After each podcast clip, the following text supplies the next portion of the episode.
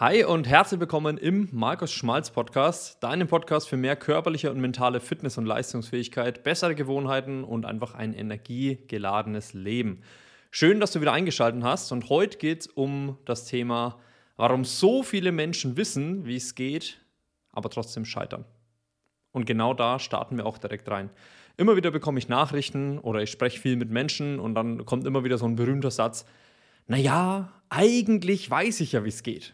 So, die Frage ist, wenn 80 Prozent aus Deutschland, Österreich und Schweiz, 80 Prozent der Leute wissen, wie es geht, warum sind dann nicht alle so fit, wie sie sein könnten?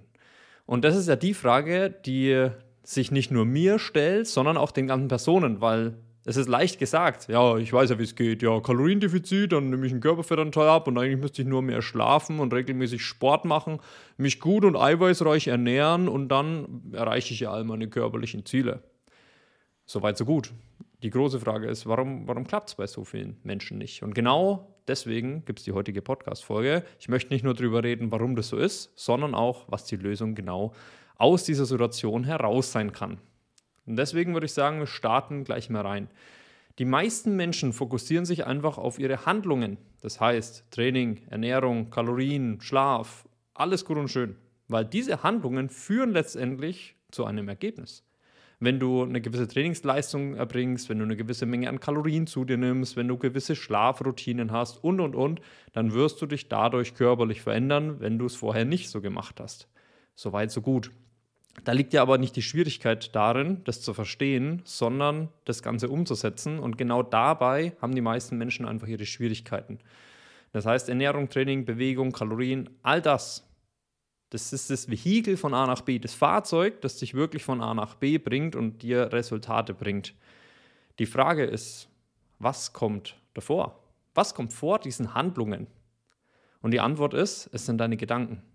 Deine Gedanken steuern ganz oft, was du, also wie du danach handelst. Das heißt, eigentlich müsstest du nicht nach deinen Gedanken handeln, dir kommt ein Gedanke auf und das heißt ja nicht, dass du automatisch nach ihm handeln musst, aber dafür ist es wichtig, dass du dir dem überhaupt bewusst bist. Denn wenn du einfach so im Autopilot im Alltag unterwegs bist, dann wirst du immer das tun, was du gerade denkst. Und wenn du bewusst darüber bist, dann kannst du die Gedanken auch beobachten und ganz bewusst entscheiden, okay, möchte ich danach handeln oder nicht? Und dann stellt sich vielleicht die Frage, woher kommen eigentlich die Gedanken? Weil es ist ja nicht so, dass du dich hinsetzt und bewusst irgendwas das Denken anfängst, sondern die Gedanken kommen einfach hoch. Und diese Gedanken basieren auf deiner Vergangenheit und auf gewissen Glaubenssätzen, auf gewissen Überzeugungen, die du einfach irgendwo im Unterbewusstsein abgespeichert hast. Und dieses Unterbewusstsein wurde ja nicht von dir programmiert, sondern vielleicht beispielsweise aus deiner Kindheit, aus deiner, also alles, was du mal von der Gesellschaft gehört hast, aus deinem Umfeld gehört hast, welche Glaubenssätze du irgendwo integriert hast. Und das sind die Überzeugungen von anderen Menschen. Und so ist dein Unterbewusstsein programmiert. Und wenn du beispielsweise immer wieder von deinen Eltern vorgelebt bekommen hast, naja, du nimmst dir halt mal dann Zeit für dich, wenn mal Zeit übrig ist. Oder Sport ist anstrengend. Ja, das ist wahrscheinlich kennst du mindestens eine Person in deinem Umfeld, die sehr, sehr bewegungsfaul ist. Ne? Zum Beispiel, ja, dann müsste ich ja laufen. Das ist ja voll anstrengend. Ich könnte doch auch einfach das Auto verwenden. Solche Dinge kennst du mit Sicherheit. Und das hat sich dann unter Umständen bei dir auch als Glaubenssatz etabliert, weil wenn du die Leute fragst, hey, tut die Bewegung wirklich nicht gut? Fühlst du dich nach einem Spaziergang wirklich schlechter als vorher? Nein, natürlich nicht. Die Personen wissen es auch. Aber das sind einfach ihre Überzeugungen und die Leute handeln nicht nach dem, was ihnen wissentlich gut tut, sondern die Leute handeln unterbewusst nach den Glaubenssätzen, nach den Denkmustern. Und dementsprechend kommen vor deinen Gedanken deine Denkmuster, deine Glaubenssätze, also dein Selbstbild. Was du innerlich also von dir selbst denkst, bestimmt, welche Gedanken dir im Alltag aufkommen. Und wenn du deine Gedanken nicht bewusst bist im Alltag, sondern einfach danach handelst, weil in der Regel handelst du zu 95 Prozent nach dem, was dein Unterbewusstsein bestimmt und nicht dein Bewusstsein, oder zumindest ist es bei vielen Menschen so, ja, dann wird es nur eine kurze Zeit dauern, bis du wieder das machst, was dein Unterbewusstsein möchte. Nur als Beispiel. Du hast als unterbewussten Glaubenssatz, Bewegung ist anstrengend. Ich nehme mir dann Zeit für mich, wenn es mal für mich passt.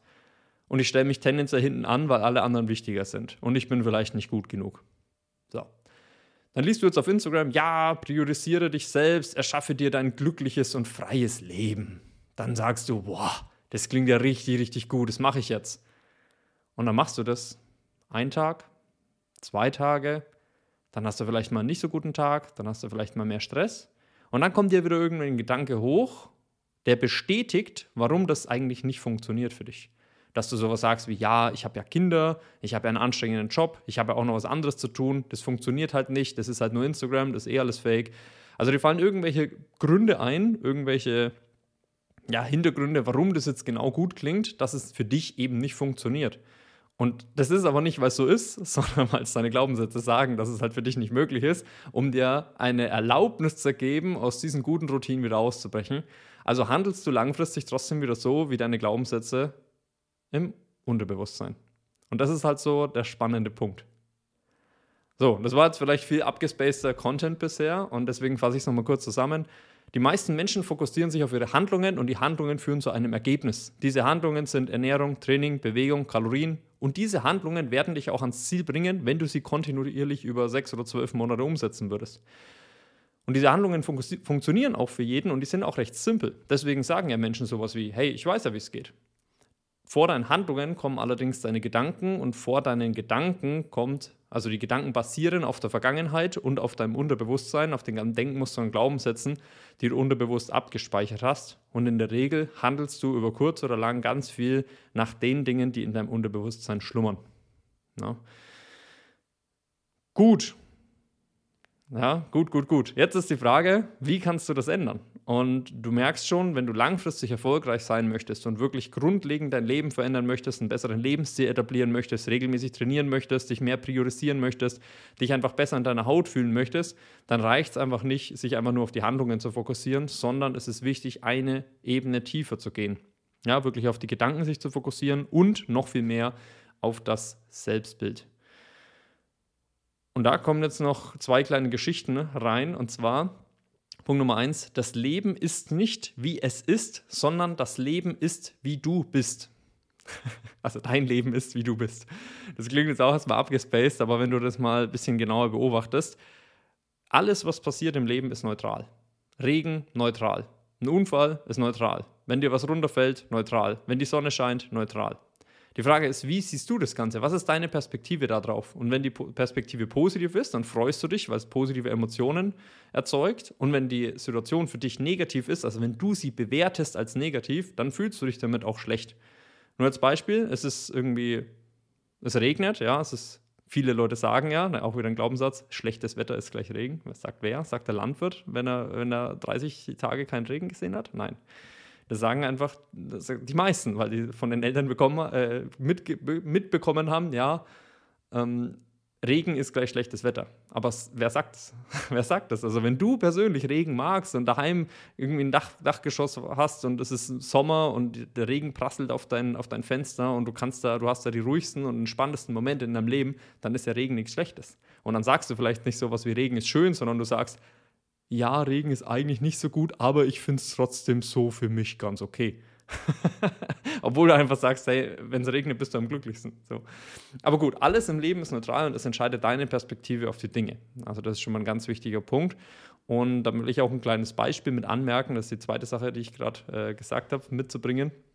Und zwar hatte ich mal einen ehemaligen Kunden, na, Grüße gehen raus an Tom, der kam zu mir ins Coaching und war schon ganz gut in Form. Und ich habe mich gefragt, hä, warum, also warum fühlt er sich denn nicht so gut? So, der ist ja von, von seiner Körperform her schon ganz gut beieinander. So, und dann haben wir angefangen zusammen zu arbeiten und das hat sich auch nochmal verbessert. Der hat Sixpack-Ansätze gehabt, der war da wirklich topfit und hat aber gemeint, er traut sich nicht oder hat Schwierigkeiten damit, irgendwo oben ohne rumzulaufen, sei es jetzt irgendwo am See mit seinen Leuten oder an einem Festival.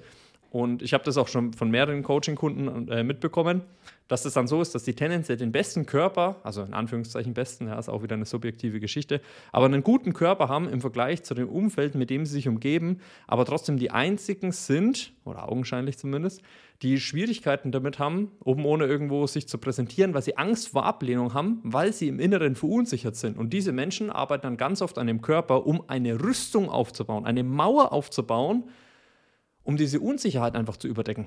Und der springende Punkt ist, du fühlst dich nicht so, wie du aussiehst, sondern du fühlst dich so, wie du über dich denkst. Wenn du stark übergewichtig bist, aber das größte Selbstvertrauen überhaupt hast und nicht wirklich, nicht irgendwie toxisch, um irgendwas aufrechtzuerhalten, sondern wirklich, dass du sagst, ich bin gut, wie ich bin und das ist richtig schön, dann ist dir komplett egal, was andere über dich denken. Und dann hast du auch kein Problem damit, dich so zu zeigen, wie du bist. Obwohl die Gesellschaft vielleicht sagen würde, du hast nicht das Schönheitsideal. Aber das ist dir komplett egal, weil was juckt dich die Gesellschaft, wenn du weißt, du bist gut, so wie du bist? Was juckt dich Feedback von außen, wenn du weißt, du bist gut, wie du bist? Und dann gibt es Menschen, die sind top in Form, aber innerlich ist da eine ganz große Unsicherheit und die haben das vielleicht geschafft, einfach, weil sie es unbedingt erreichen wollten, aber nicht, weil sie sagen, jetzt bin ich wahrhaftig gut genug, wie ich bin und ich fühle mich richtig gut und ich mache das, weil ich meine Gesundheit wertschätze und weil ich gut bin, wie ich bin, sondern ich habe das vielleicht gemacht, um mir eine Mauer aufzubauen, um nicht angreifbar zu sein, wenn ich mich irgendwo oben ohne zeige oder ähnliches. Und diese Menschen fühlen sich dann auch nicht gut in ihrer Haut, obwohl sie augenscheinlich aus Sicht der Gesellschaft eine gute Form besitzen.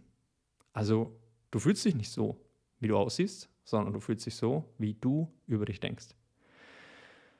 Und da ist die ganz große Lösung, und jetzt kommen wir auch zur großen Lösung dieser heutigen Podcast-Folge, den Fokus auf die innere Welt zu setzen. Du darfst gerne im Außen beginnen, verstehe mich da nicht falsch. Also wenn du eine körperliche Veränderung haben möchtest, dann ist es nicht das Beste für dich, wenn, nicht, wenn du dich meditierend auf einen Stein setzt und dann sagst, oh, ab jetzt manifestiere ich mein glückliches Leben, ab jetzt wird alles anders, aber du kommst währenddessen nicht in die Umsetzung. Das ist nicht der richtige Weg. Du darfst dir gern was im Außen schnappen, wie beispielsweise Kalorien zählen, also falls du das möchtest, musst du aber nicht, dich mehr auf eine bessere Ernährung fokussieren, auf Training und so weiter und dass du das Ganze, diese ganze äußere Umsetzung nur dafür hernimmst, um etwas zu tun, um dann zu beobachten, welche Gedanken und welche Glaubenssätze hochkommen. Mit meinen Kunden mache ich es am Anfang so, die bekommen einen ganzheitlichen Plan, wo eigentlich, wo es keine Lücken gibt. Da gibt es keine Lücken. Das heißt, wenn die das umsetzen würden für sechs Monate, dann wären die in, höchstwahrscheinlich oder in, entweder in der besten Form ihres Lebens oder in einer sehr, sehr guten Form im Vergleich zu vorher. Und es gibt keine einzige Person, mich inbegriffen, der du einfach einen Plan geben kannst für sechs Monate und dass du die, den, den Plan einfach befolgst und einfach erfolgreich bist für sechs Monate oder noch länger für dein restliches Leben. Weil wenn es so einfach wäre, dann wird es ja jeder schaffen. Und der springende Punkt, es ist völlig okay, wenn irgendwas nicht klappt. Ja, die meisten Menschen sagen dann irgendwie, Fehler sind schlecht und ich kann das nicht und geben dann wieder auf. Der springende Punkt, Fehler sind ja eigentlich nur Wegweiser. Und wenn du dir sowas nimmst, einen konkreten, glasklaren Plan mit einem roten Faden für deinen Alltag und den umsetzt, dann zeigt dir dieser Plan genau an manchen Punkten, was du denkst und wo deine wirklichen Baustellen sind, wo die wirklichen Hürden sind und die sind ganz oft in der inneren Welt. Das ist dann eine Alles- oder Nichts-Einstellung, das ist dann ein Perfektionismus, ja, ich schmeiße alles wieder hin, das funktioniert nicht für mich. Oder das sind irgendwie Glaubenssätze, das ist eine mangelnde, also eine mangelnde Geduld oder das ist eine fehlende Selbstpriorisierung. Und immer wenn der Plan nicht funktioniert, dann ist es der wertvollste Hinweis, um dich dann zu verändern. Weil wenn du hier aufgibst, was hat sich dann verändert? Nichts. Beziehungsweise doch, eine Sache hat sich verändert, dass du noch mal mehr gescheitert bist und sagst, hey, es funktioniert für mich nicht.